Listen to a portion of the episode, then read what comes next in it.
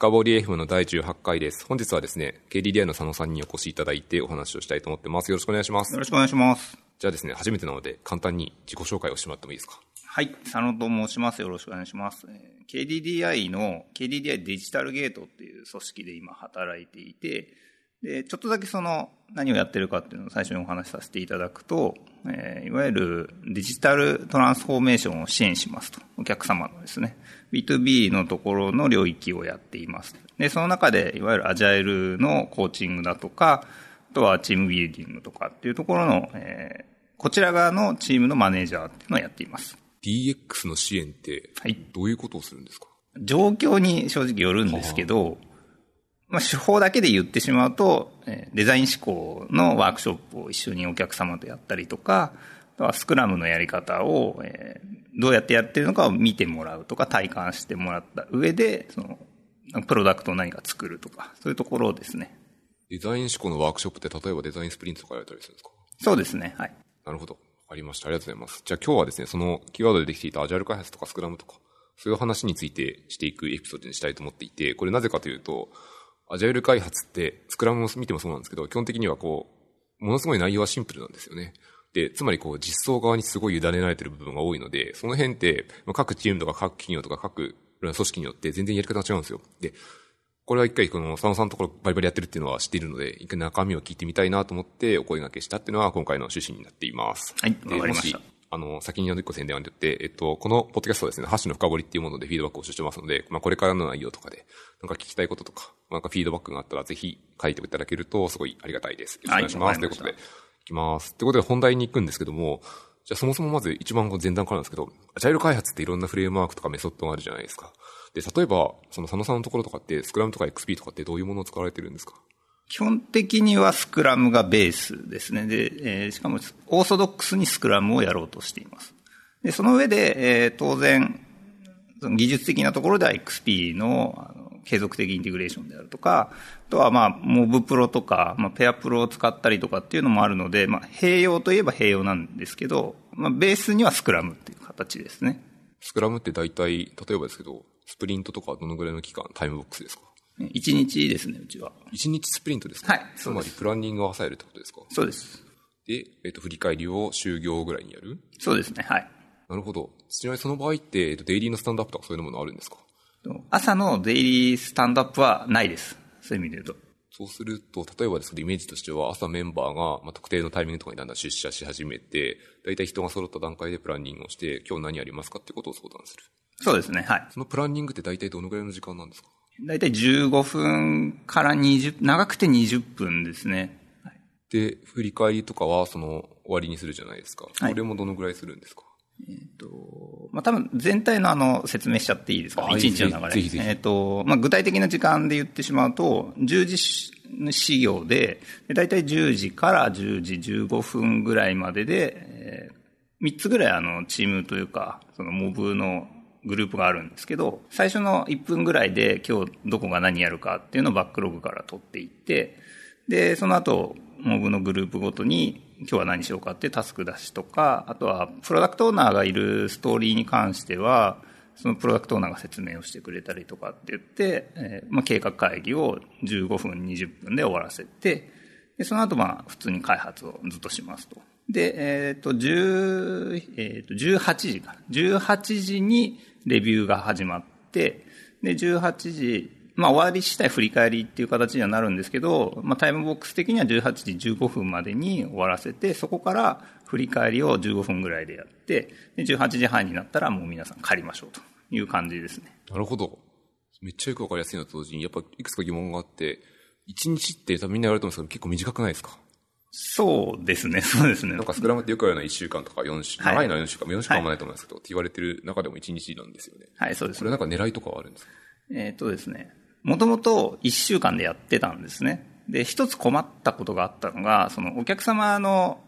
案件をやるっていう性質上、開始が、その、例えば月曜金曜のスプリントをやっていたときに、いや、水曜日から案件始めたいっていうのは当然お客さん側の要望としてあって、それに対応するよう、対応したいんですけど、そのどうしてもリズムが月金でやってたのが水曜から始まると、じゃあ、この月か何しようかみたいな話がどうしても出てきちゃったんですね。でそうやって考えたときに、あ、1日を5回繰り返せば、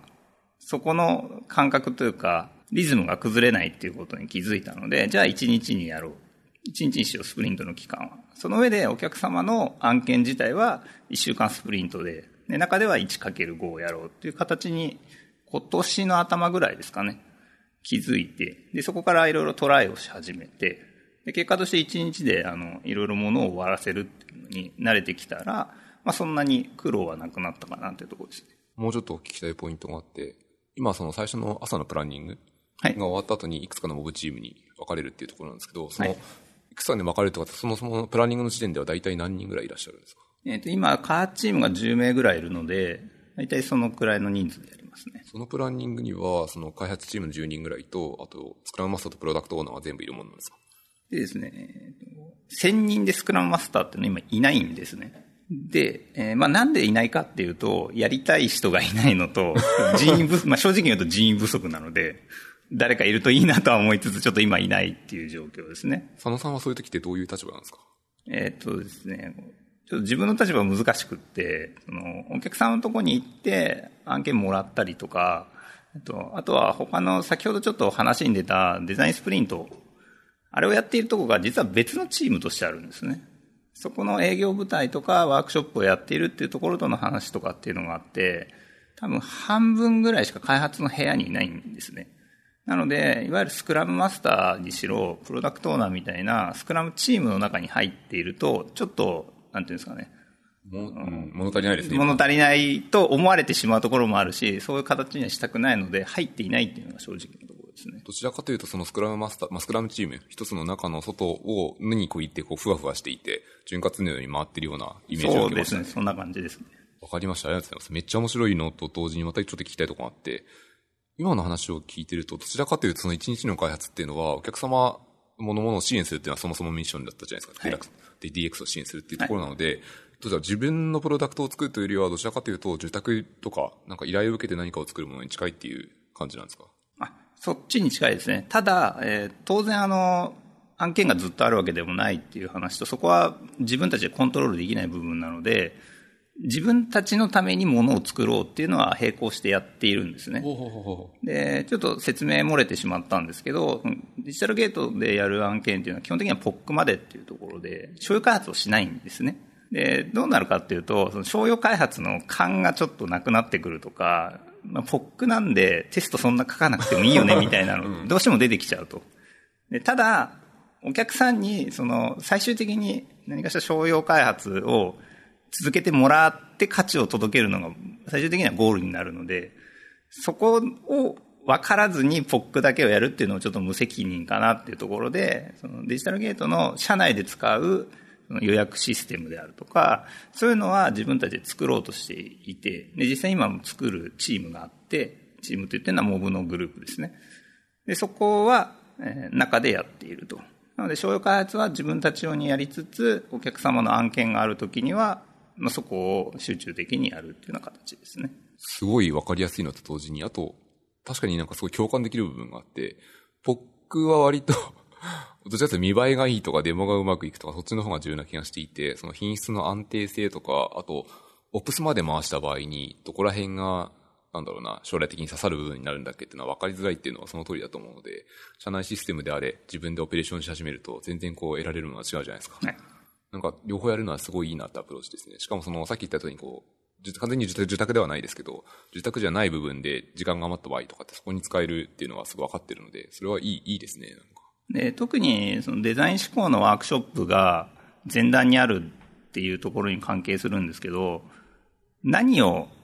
作ればいいのか、あとどの技術を作ればいいのかって、ワークショップが終わるまでわからないんですよね。そうなってくると、ね、ワークショップが終わった翌日から開発が始まるっていう時に、極端な話で言えば、今回の案件では機械学習が必要ですと。ただ次は IoT で、ハードがちょっと絡みますってなった場合に、我々開発者10名しかいないので、すべての領域に対応できないっていう話が出てくるので、ずっとお客様の案件をやっていると、自分たちが手を出せないその領域が、技術領域が来ちゃった時に、どうにも手が出なくてお断りしなきゃいけないっていう。ただそれは当然我々もやりたくないし、結果としてお客さん自体がその契約を取る取らないって話ではなくて、そこからまたどこかの会社さんをお客さんに探してもらうっていうのは時間のロスもあるので、なるべく少なくとも POC のレベルでお話ができるぐらいには幅広に技術を抑えておかなきゃいけないっていうところで、案件、社内の案件をやりつつ、社内のっていうのは予約システムみたいなところをやりつつも、空いてるところでは新しい技術をとにかく触り続けるとか、そのあたりのバランスを大体取りながらやろうっていうのを、まあ、そのバランスの取り方とかを、ちょっとまあ、まあ、管理職、管理者っていう立場なので、そこのバランスを取っているっていうのが私の立場ですね。なるほど。わかりました。ありがとうございます。もうちょっとその辺の話を聞きたいところがあって、今そのデザイン思考のワークショップで生まれたものは翌日から開発チームに来るみたいなイメージだったんですけど、はい、そのデザイン思考のワークショップの方には開発チームの人は参加したりすることはあるんですか？あありますね。あの、少なくとも一人は参加するようにしていて、えー、特に、あの、お客様によってやっぱり、ワークショップをやった後にすぐ開発をしたいし、本来であればですよ、ワークショップで刺さるものが見つからなかったら開発はやるべきではないっていうのは当然の話としてあるんですけど、まあ大きい会社さんであると、やることが決まってますみたいなのやっぱりあるので、そういった場合、そういうようなケースの場合は、我々ができるところとやって意味があるかっていう話と、今のその世の中にある技術で、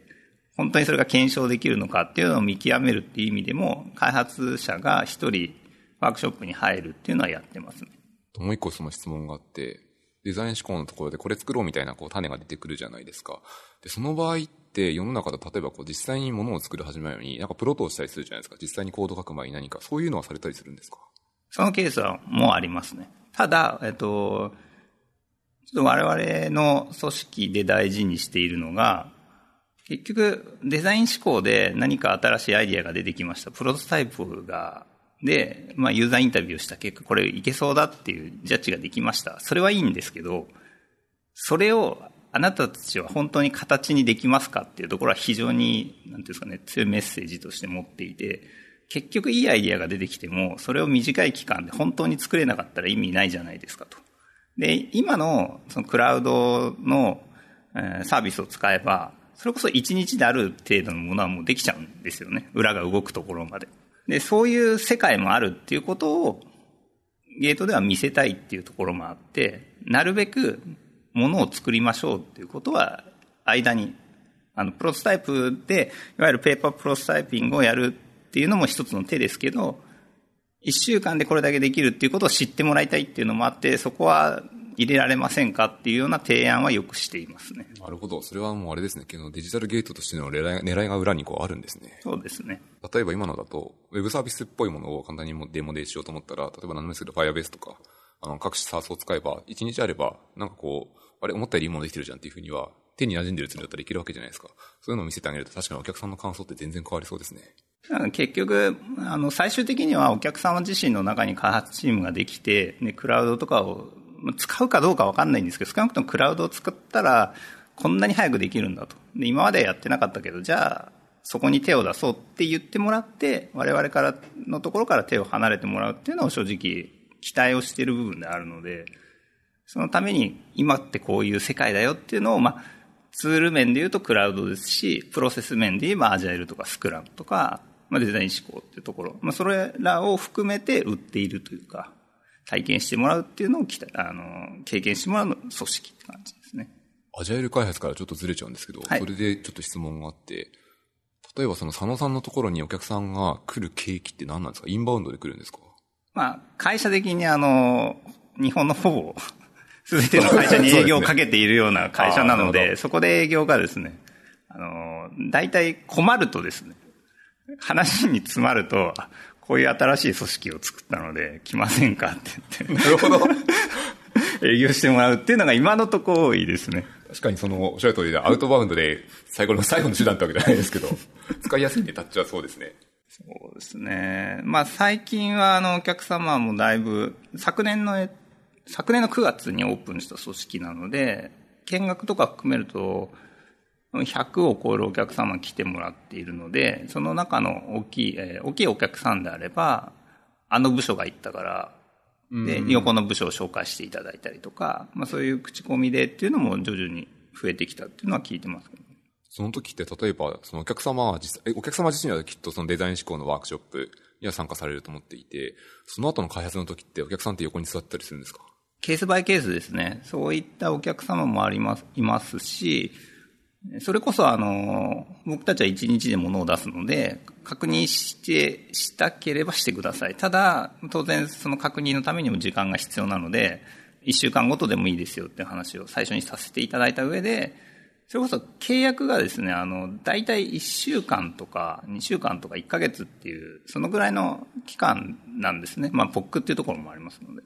で、そうするとお客さんによってはもう毎日朝と夕方に来てもらって、で、お昼には自社に帰ってフィードバック社内の人からもらったりとか、お客様先に行って、あの、お客様のお客様、実際のエンドユーザーのところに行ってもらってフィードバックもらって、翌日の朝の計画会議に反映させてくれるようなお客様もいますし、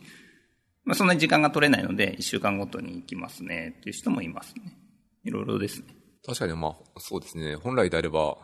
夕方の時点では何らかのものが大体見せられるようになってるじゃないですか。そこに同席が最低限されてると、なんかやりやすそうなイメージを受けますね。本当にそうですね。プロダクトオーナーですもんね。はい。仮にですけど、お客様によっては、例えばその今の話だと、なかなかいらっしゃらないお客様いるわけじゃないですか。一週間経験の最初と最後ぐらいしかいないですみたいな方もいらっしゃる場合って、その毎日のレビューで出てくるものは誰かにこう、コメントをもらいたいというか、レビュー、うん、これでいいのかなっていうのを期待、確認したいので、よくあるのってこう、社内にも代理のプロダクトオーナー、お客様のプロキシみたいな感じなんですけど、そういうの立ったりする、あると思うんですよ。そういうのはなんか、社内、お客様があんまり来れないプロダクトのオーナーの場合って、権限をデリゲーションしたりしますか？今までないですね。一応、ワークショップをやった時は、そのワークショップ担当の人に見てもらったりとか、あとは他のそのモブのグループの人に社内というか、チーム内でこんな感じで今作ってるよっていう、まあ、横連携というか情報共有も含めて見てもらって、なんかフィードバックをもらうっていうことはあるんですけど、まあ、結局、プロダクトオーナーというか、そこの責任を持ってるわけではないので、開発チームは。見た目がもっとこうの方がいいんじゃないのとか、こういうあの繊維の方がいいんじゃないのみたいな、細かい UI 上のとかはあったりはしますけど、PO っていう、そのプロキシ PO みたいな感じで立てるってことはやってないですね。あの逆に言うと、プロキシ PO 立てちゃダメですよっていう話をお客様には結構するんですね。完全に賛成です。はい。なので、プロキシ PO を立てたところでどうせ早くもなんないし、よくもなんないから、一番いいのはあなたたちが来ることだし、来ないんだったら、このぐらいですよと。ただ、来なくてもこんぐらいは出ますみたいな。そんなスタンスでいるって感じですね。わかりました。ありがとうございます。じゃあちょ、ちょっとまたの、プロキシプロダクトのっぽい話をしたんですけど、少し、一日の流れにもう少し戻りたくてですね、少し掘らせてくださいっていうところで、最初の朝見るバックログっていうのは、大体いつ作っているんですか？プロダクトバックログっぽい壁があるんですね。はい。壁。物理的な壁物理的な壁に、全部のユーザーストーリーというか、やりたいことリストが貼ってあって、プロダクトバックログというと、ちょっとあの、優先順位に並んだ一列のものを、まあ、想像すると思うんですけど、ちょっとそうはなっていなくて、どちらかというと、ユーザーストーリーマッピングに近いと言った方がいいのかな。一番左からその誰でもこういうことがやりたいよとか、こういうこと困ってるよっていうエリアのそのアイデア列っていうのが一番左にあって、で、その横に行くと自分たちで使いたい、先ほど言っていた予約システムの機能とかっていうのを並べる列があったりとか、で、その隣にあの、先ほど技術的にちょっといろいろ広げていかなきゃいけないって話があったので、技術検証というかスパイクっていう列があって、で、そこはスパイクなので開発チームがあの優先順位を勝手に決めていくって、で、その横に営業のためにちょっと何かものを作らなきゃいけない列とか、うんうん、で、あとは今、来週やることと今週やることっていう列が左から右に並んでるんですね。で、それを、えっ、ー、と、月曜日の朝一に、一番最初にまずアイディアに貼った人が、これって何のためにやらなきゃいけないとか、何のためにやりたいっていうのを説明してもらって、そこに貼って優先順位をみんなで並び替えて、で、あとは、今週この辺やりたいよね、みたいなのを書くモブグループごとに列があるので、うん、なんとなくこう移していって、あとはその後は毎日上からそれを取っていくっていう流れですね。じゃあその月曜日の朝のプランニングはちょっと長い時があるって感じですか？そうですね。ちょっと長いですね。20分ぐらい、リファインメントに近い形でやってるといった方が想像つきやすいかもしれないですね。その、さっきのコメントの中でアイデアを貼り付けるって言ってたじゃないですか。はい、貼り付けるのはいつでもいいんですか？貼り付けるのはもういつでもいいです。あじゃあ思いついた時にポチポチ貼っていって、はい、その翌週の月曜日の朝とかにそれを紹介して、じゃあこれこの優先度だねって話をしていくってことですね。ちなみにそのアイデアに書く流度ってどのぐらいの流度で書くんですか？もうもうバラバラですね。なるほどあの、受付の、うん女性が、あの、システム開発が一切関係ないような子が書いたりとかするので、あの変な話なんですけど、オフィスに入り口が2つあるんですね。裏側にあの通用門があって、はい。通用門から、その、宅配の人が大きいものを来た時に、チャイムがついてないと。うん。はい。で入れないから、わかんないみたいなことを困ったって書いたりとか、そんなレベルで書いたりとか、あとはちょっとワークショップの部屋がちょっと換気が悪いので、なんかみんな午後になると疲れてくる。多分 CO2 濃度のせいだっていうところで、じゃあ CO2 濃度を測定する IoT の、なんですかね、センサーあで測定してくれみたいな。で、それを可視化するようにしてくれみたいなのを細かく書いてくれる人もいるいれば、来週何月何日にどこどこの会社さんにこういう提案をしたいんだけど、ちょっと持っていくもののお土産を一日で作ってくれ。担当は誰々だから。みたいなことだけを書いてあって、っていうレベルもあるので、本当にバラバラですね。決まりもないですね。もう話聞くと確かに統一性はゼロですね。はい、ないです。なるほど。逆にそれだけバラバラだからこそ、まあ、外の人とか、その受付の人、方とか、簡単に気軽に書けるっていうのはあるかもしれないですね。あの、もともとですね、そのフォーマットとかを、まあ、ユーザーストーリーにもあるじゃないですか。ありますねあの辺で考えていたんですけど、それをやり出すとみんな困り出すと。開発者だけではないので、もちろんプロダクトオーナーとかシステム開発に携わってない人も多くいたので、ちょっと筆が止まっちゃうというか、なんか書いていいのかわかんないし、怖いみたいな感じがあったので、もう好きに書いてくれと。で、名前だけ書いてもらえれば、聞きに行ったり、説明に来てくれれば会話ができるんで、そしたらあとはこっちでフォーマットというか、自分たちが作りやすいようにフォーマットを落とすからっていう感じで、もうノールールにしましたね。それってある意味こう、スクラムチームの外の声だと思うんですけど、まあ、いわゆるこう、スクラムの定義っぽい話だと、大体こう、プロダクトオーナーが割とこう、お客さんのステークホルダーの声を集めて自分でこう考える。バックログ作るのは多分誰でも作るんですけど、プロダクトオーナーがメインに考える部分が多いと思うんですけど、そこの入り口は結構自由っていうのはなんか、こう珍しいなっていうか、なんか面白いなっていうふうに、なんか僕は今捉えました。そうですね。あの、特にこれをいつまでにやらなきゃいけないっていうのが、そんなにない組織なんですよね。お客様の案件があれば当然そこのプロダクトオーナーはつきますけど、それ以外は自分たちでどういうことをやんなきゃいけないかを判断して、で、それに対して、あと最近のトレンドっていうんですかね、やっぱり機械学習が増えてきたとかっていうんであればその勉強しておかないと、顧客に価値を届けられないよねっていうのを自分たちで判断するっていうところが、結構開発側に求められているので、そうなってくると、その荒いところから、どう詳細に落とすかまでのも、結局練習であるし、いろんなところに話を聞きに行くっていうためにあえて、バラバラでっていう考える余地がすごいあるというか、そんな感じになってますね、今は。今ちょっと出てきた中で、一瞬学習っていう言葉があるじゃないですか。おっしゃる通りで、今のエンジニアって、この機械学習を触らなくちゃいけない人もどんど増えてきていますし、まあ、クラウドであれ、他の各種ツールであれ、結構習熟してないとものづくりって大変じゃないですか。その、学習専用の時間って明らあの明らかってこう、あえて取るとか、加工するみたいな取り組みとかってあったりするんですか？基本的には、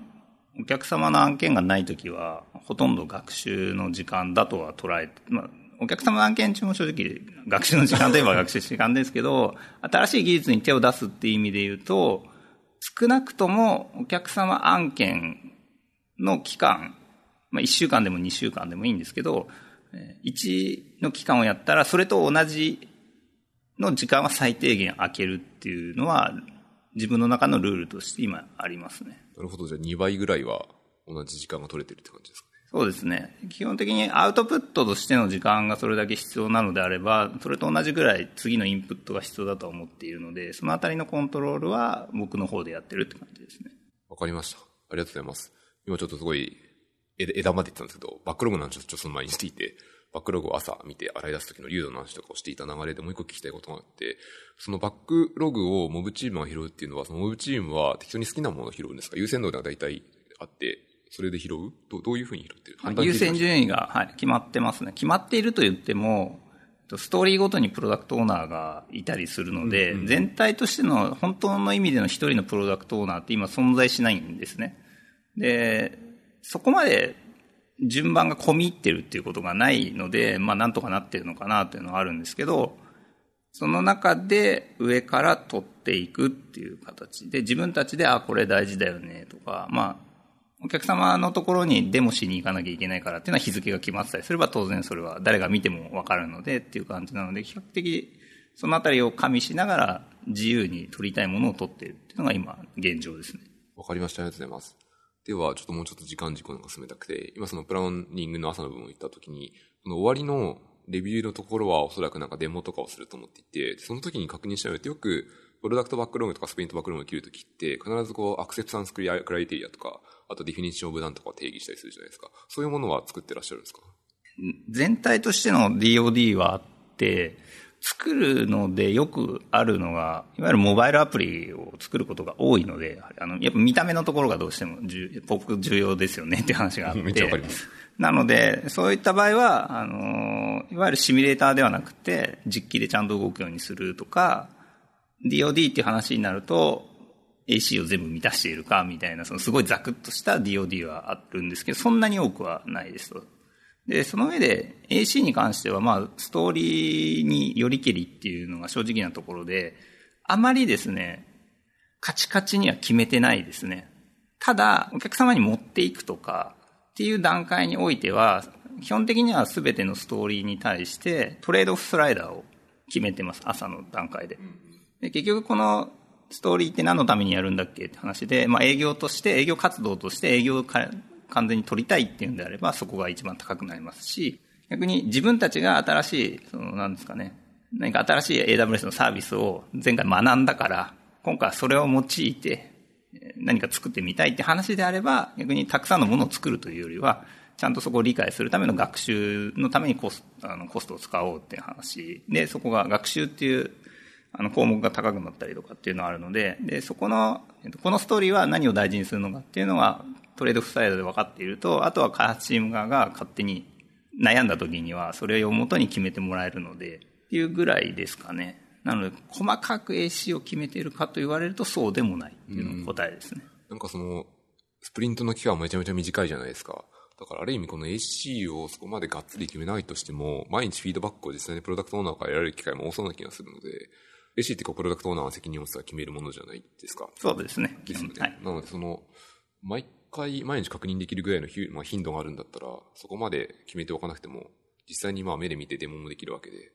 良いかなっていう気は、なんとなく個人的にしましたね。お客様の案件の時は、その、アクセプタンスクライテリアルをどれだけ細かく決めてもらえるかで出てくるものが、そのイメージと合うかどうかは決まるので、うんうんちゃんと決めてくださいっていう話は当然しますと。で、決めていただけるお客さんは大体、その通りのものがもうそのままですって出てきた上で、じゃあその出来上がったものに対するフィードバックが素直にできるっていうとこではいいんですけど、それ以外の時は、そこまでその喫緊のものとかがないっていうのと、一番大事にしているのが自分たちがその状況を考えて、今のこのお客さんはどういうものが欲しいのかと仮説を立てて、で、それに対してものを作るっていうところを重視し、その考えを重視しているので、そこが仮に外れてたとしても、欲しいものとちょっと外れてたとしても、それは学びでしかないので、欲しいと言われたものをただそのまま作ったっていうよりは、そうじゃない方に振っている。その練習をずっとし続けているって言った方がいいかもしれないですね。なるほど。わかりました。ありがとうございます。その一日の流れのその最後の分に次に行きたいんですけど、最後に振り返りをされるじゃないですか。振り返りってどういう手法とかどういう感じにやられてるんですか？最近流行りのファンダンランですね。つまりこう円を書いて、ベン図を書いて、そうです。ですね。その時例えばどういうものがコメントとか出たりするんですか？うん、何が出たかな？コメント、コメント、具体的なコメントですどういう意見が出るのかなっていうのは。それってもう一個ついに話しちゃうんですけど、はい、パンダンラウにはそのプロダクトオーナーの方も参加されたりするんですか？こともありますね。うん、はい。どういうものが出るのかな？ちょっと気になっちゃっただけで。まあ、ちょっと最近はあの、新しい技術系を触って何かものを作るっていうのが多いので、何々をすごい理解したとか、何々が作れるようになったとか、逆に言うと、例えばマシンラーニング、まあ、AI のところでも、そのアルゴリズムの、ちょっと私詳しくないんですごい適当に言うんですけど、えーと、VAE だったかな？異常検知系のやつに触ってみたけど、自分たちにはまだ早すぎた。でも分かってないことが分かったみたいな。それは学びですね。学びだとか、そういう感じが多いですね。あとは、まあ、テストのコードを書いてないから失敗したねとか、学びだよねとか、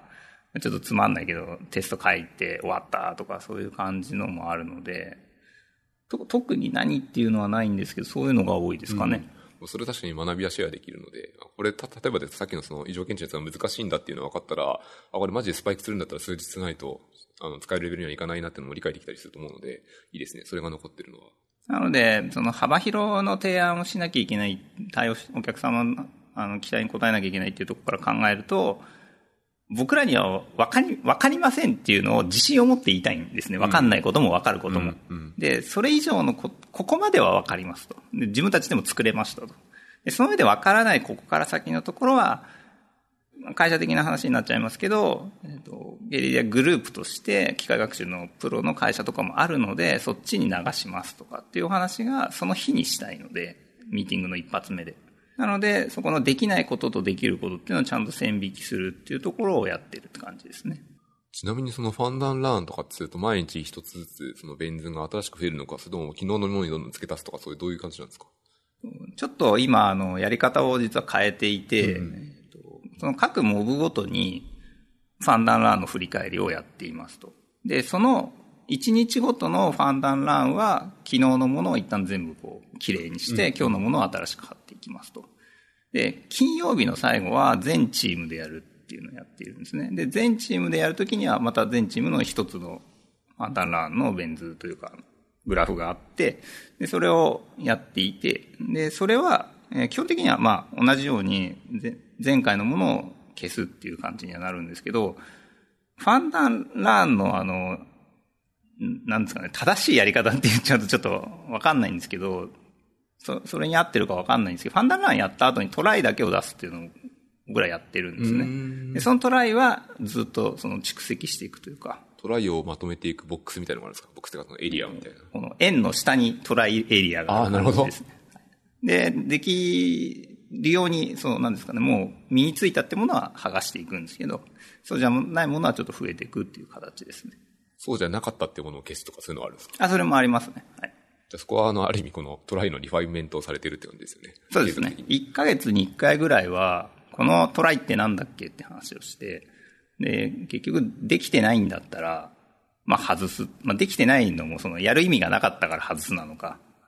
っていうのの棚卸しというか有効期限的なものは切ってますね。ありがとうございます。これ大体1日ぐらいの流れが終わった中で、もうちょっと聞きたいのは少し幅を広げたいんですけど、例えばそのお客様の大体この期間とかが1週間以上、例えば1ヶ月とかも長い場合があるじゃないですか。その時って、よくあるそのアジャイルのプラクティスだと、インセプション歴とか作ったりするんですけど、そういうのは作ったりするんですか？お客様案件は作りますね。最初に必ず作ってくださいっていうのは言います。例えばその2、3日のポックだとも作るんですか？えー、はい、作りますね。ちょっと2、3日っていうのが過去なかったんですけど、うん、最短で2週間かな、1週間とかな。だったらそうですね、作った方が良さそうですね。ただ2、3日でも作ってくださいとは言うと思います。それタイミングとしては、そのデザイン思考のワークショップが終わった後にすぐ作るんですかそうですね。なるほど。めっちゃわかりやすい。あともう一個そのデザイン思考のワークショップもう一回聞きたいんですけど、そのワークショップ自体は大体どのぐらいの長さでやるんですか？いわゆるデザインスプリントをその踏襲しているので、5日間？まだ5日間なんですけど、ただ、あの、お客様のその状況によって、5日間連続で業務を上げられないっていうのは、結構大変ですよね。ほぼ100%のお客様なので、今のところ。なので、えっ、ー、と、5日間、そ5回のワークショップをヶ月ぐらいのトータル期間で、今週は2回、来週は2回、ちょっと空いて1回とか、あとはちょっと予算の関係で、ユーザーインタビューは我々でやるので 4日にしてくださいとかそういうのは、はい、あるんで、まあ大体1ヶ月から1.5ヶ月の間で終わるって感じですね。なるほど、わかりました。ありがとうございます。その、今、インセプションデッキも作られて、その、1週間とか1ヶ月とかの契約、まあ、2週間、最多2週間ですね。1ヶ月とかの契約が終わった後って、お客様によって、あ、これガチでいけるから、ちゃんと作り込もうっていう判断をされるわけじゃないですか。その時って、その佐野さんのチームとかそこを並走することはなくて、基本的にはそのお客様の中で開発チームを作ってくださいって感じでお願いをするとか、そんな感じなんですか？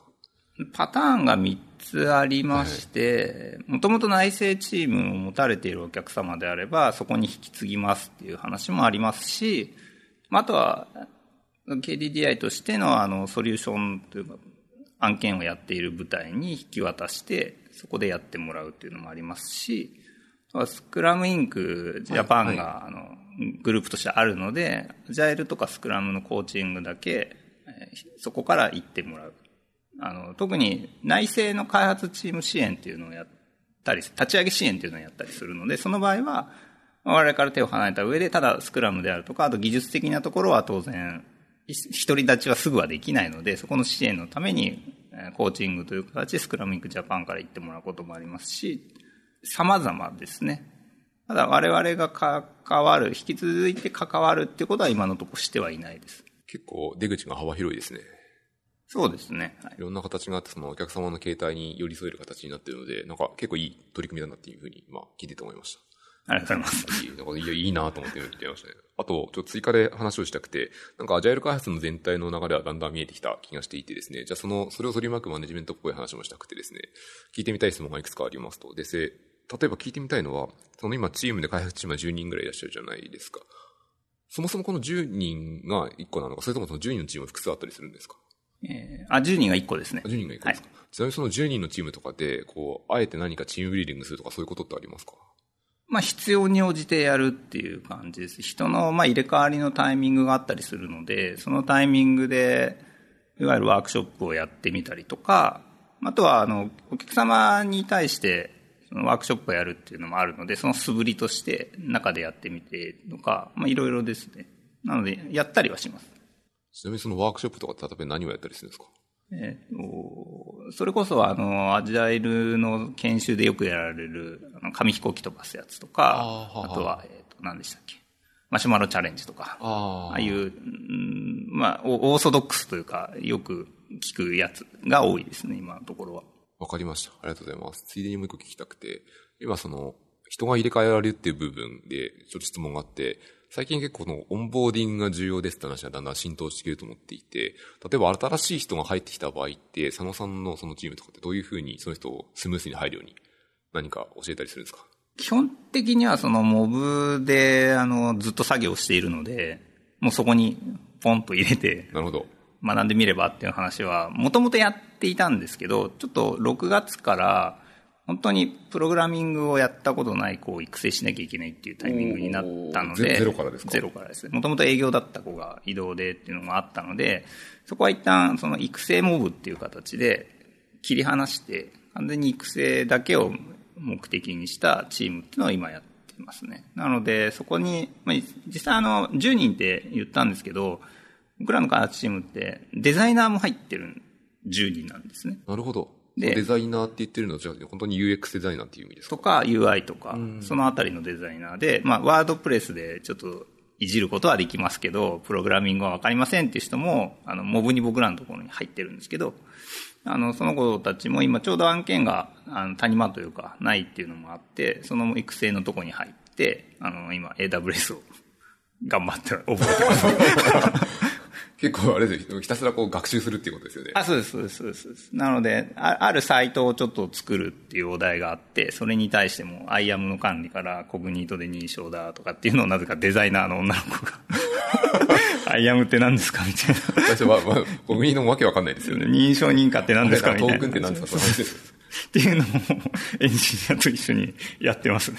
そうあれですね、あの、エンジニアにとってもすごいいい学びになりそうですね。そうです。あの、教えるっていうのも仕事としてあるので、わからない人に対してどう教えるかっていう練習も兼ねているっていうのは、まさに言われた通りですね。その育成で教える側のエンジニアは、これ日替わりとかで変わるんですか？いや今は、あの、固定で担当してますね。なるほど。わかりました。ありがとうございます。ということで、えっと、大体ですね、私の質問質問したかったアジャイル系の質問は大体これぐらいなので、えっとですね、最後に、こう、佐野さんから、これをここまで聞いてくださってるリスナーの方とかに、何か一言言っておきたいとか、なんか宣伝とかあったら、何か言ってほしいですけど、ありますか？ちょっとあの、デジタルゲート、まだ先ほどから10人ぐらいしかいないっていう話で、エンジニア募集しているので、あの、ぜひ来てくださいという話と、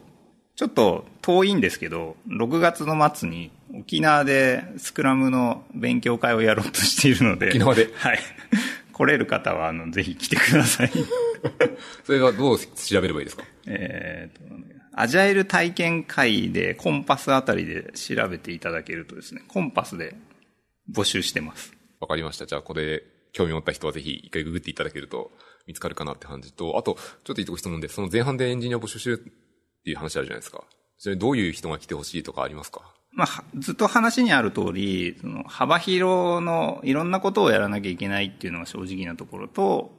それこそ、うん、まあ多くの会社さんもそう言われてるとは思うんですけど、お客さんのことを第一に考えなきゃいけない。かつ、今何をすればいいのかっていうのを自分で判断して手を動かさなきゃいけないっていうポジションではあるので、そういうのが好きな人で、かつ、なんですかね、例えば IoT でも、まあ、それこそ、えー、iOS の Swift だとか、Android の Kotlin だとか、サーバーサイドだとか、ど、どの技術レイヤーというかスタックでもいいんですけど、それに対して自分はそのすごいこだわりがあると。それは誰にも負けない。その上で他のとこも学びたいとか、今はできないんだけど、全部やりたいみたいな人が来てくれると多分楽しいと楽しいと思ってもらえると思いますし、僕たちもそこから学んだりとか教えたりとかっていうのができるので、そういう人に来てほしいですね。確かに今聞いてる限りだと、めちゃめちゃ学びがあって成長できるような職場だと思うので、ぜひこれで聞いて、まあ、フラグが当たった人は一回、佐野さんにコンタクトするというか、調べればいいのかな？これもなんか出るんですよね、ググれば。えっ、ー、と、そうですね。KDDI として中途社員も募集してますし、あの、パートナーとして来たいのであれば、Facebook あたりで、あの、僕の名前で検索していただければ。リンク貼っておきますんで。っ て感じですね。はい。わかりました。ということでですね、一通りこれで聞けたので、今日のポッドキャストのあの収録は以上で、最後の宣伝で、このポッドキャストのハッシュの深掘りっていうものでフィードバックを募集してますので、皆様はぜひ何かあったらよろしくお願いします。ということで、佐野さんどうもありがとうございました。ありがとうございました。